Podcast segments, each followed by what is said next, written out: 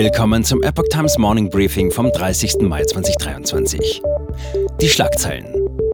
Urteil im Cum-Ex-Prozess erwartet. Heizungsgesetz. Änderungen in Sicht. Impfstoffe. Teurer Ausstieg aus BioNTech-Vertrag. NATO. Größte Luftübung seit Bestehen. Und Inspiration am Morgen. Detox nach Covid-19-Impfung.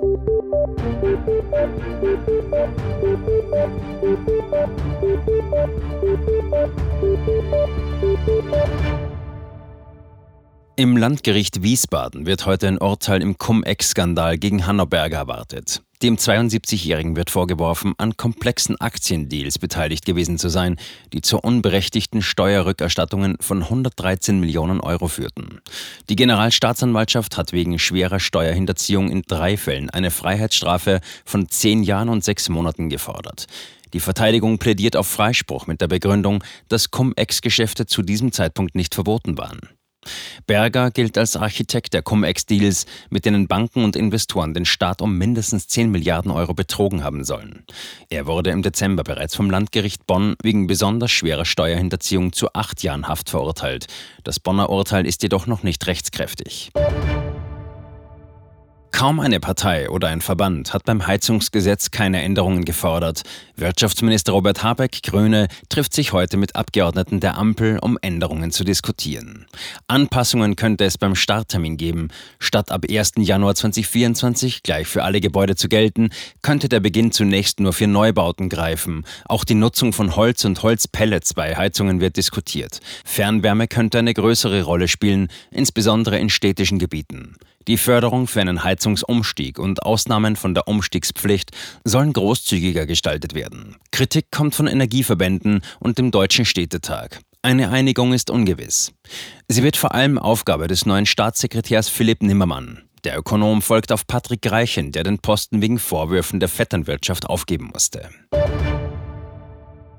Wir bleiben mit dem Fokus beim Heizen. Reine Öl- und Gaskessel sind bei Verbrauchern weiterhin beliebt. Doch wer einen solchen Kessel derzeit einbauen lassen möchte, könnte möglicherweise auf Ablehnung der Installateure stoßen. Das Risiko sei zu groß.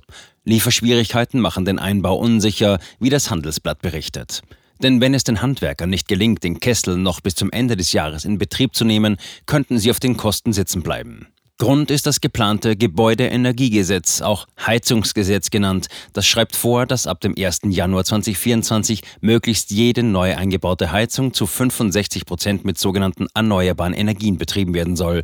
Für reine Öl- und Gaskessel bedeutet dies das aus.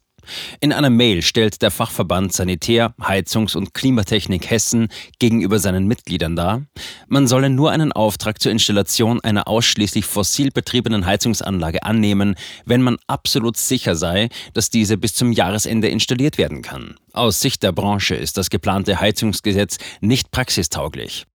Der Zentralverband Sanitär, Heizung, Klima kritisiert unterdessen die bevorzugte Behandlung von Strom und Nah- und Fernwärme als Energieträger in der Gesetzesnovelle. Für andere Energieträger fehle es an klaren Vorgaben oder es werde auf langfristige Transformationspläne verwiesen.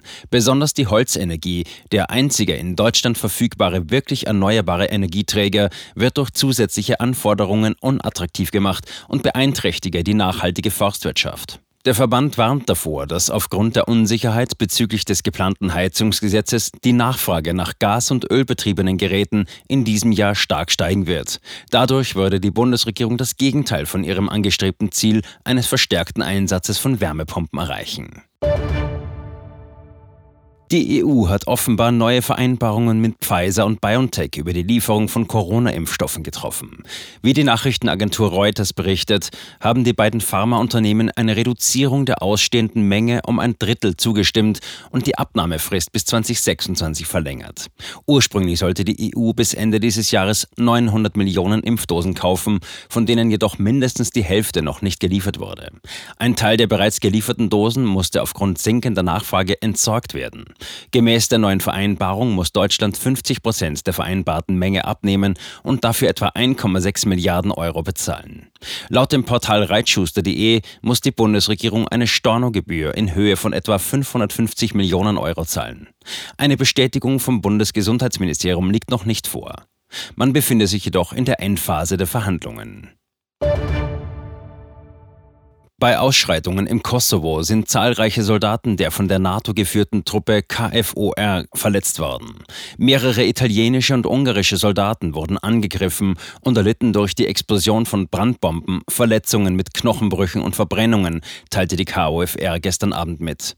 Die serbischen Demonstranten fordern den Abzug der kosovarischen Sicherheitskräfte aus der Region und die Absetzung der albanischen Bürgermeister.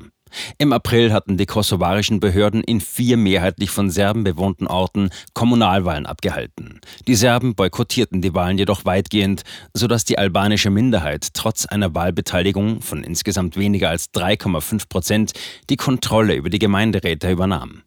Der kosovarische Ministerpräsident Albin Kurti setzte in der vergangenen Woche die Bürgermeister ein und widersetzte sich damit Forderungen der EU und der USA. Ein großes Luftwaffenmanöver der NATO-Staaten und Partnerländer hat in Nordeuropa begonnen. Über ein Dutzend Länder, darunter Deutschland, Frankreich und die USA, nehmen an der zweiwöchigen Übung teil. Finnland, Norwegen und Schweden dienen als Austragungsorte. 150 Flugzeuge sind an der Übung Arctic Challenge Exercise beteiligt. Mitte Juni ist ein weiteres Manöver mit dem Namen Air Defender unter deutscher Federführung geplant. Es sei die größte Luftübung seit Bestehen der NATO, wie der Inspekteur der deutschen Luftwaffe Ingo Gerhards betonte. Nur vereinzelt würden Luftbewegungen nahe der Grenze zu Russland stattfinden. Es wären jedoch ausschließlich defensive Szenarien, sagte er dem Tagesspiegel. Zitat: Es wäre sicherlich eine Provokation, wenn wir simulieren würden, wie wir Missionen etwa etwa in Richtung Kaliningrad fliegen, das tun wir aber nicht, versicherte er.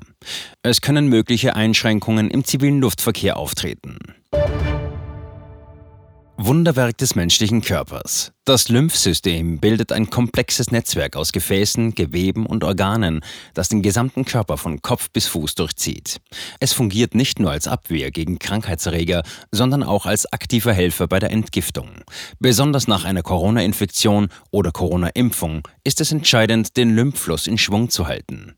Neben ausreichend Schlaf, Bewegung und einer gesunden Ernährung können Maßnahmen wie lymphatische Massagetechniken, Akupunktur, sowie die Verwendung von Kräutern dazu beitragen, das Lymphsystem zu stärken. Auch Vitamin C und entzündungshemmende Nahrungsergänzungsmittel wie Kurkumin, Ingwer und grüner Teeextrakt können hilfreich sein. Mehr dazu auf epochtimes.de. Das war das Epoch Times Morning Briefing mit Alexander Sieber. Die Epoch Times steht für Aufrichtigkeit und Neutralität im Journalismus. Bitte unterstützen Sie unsere Arbeit mit einem Abonnement und empfehlen Sie uns weiter.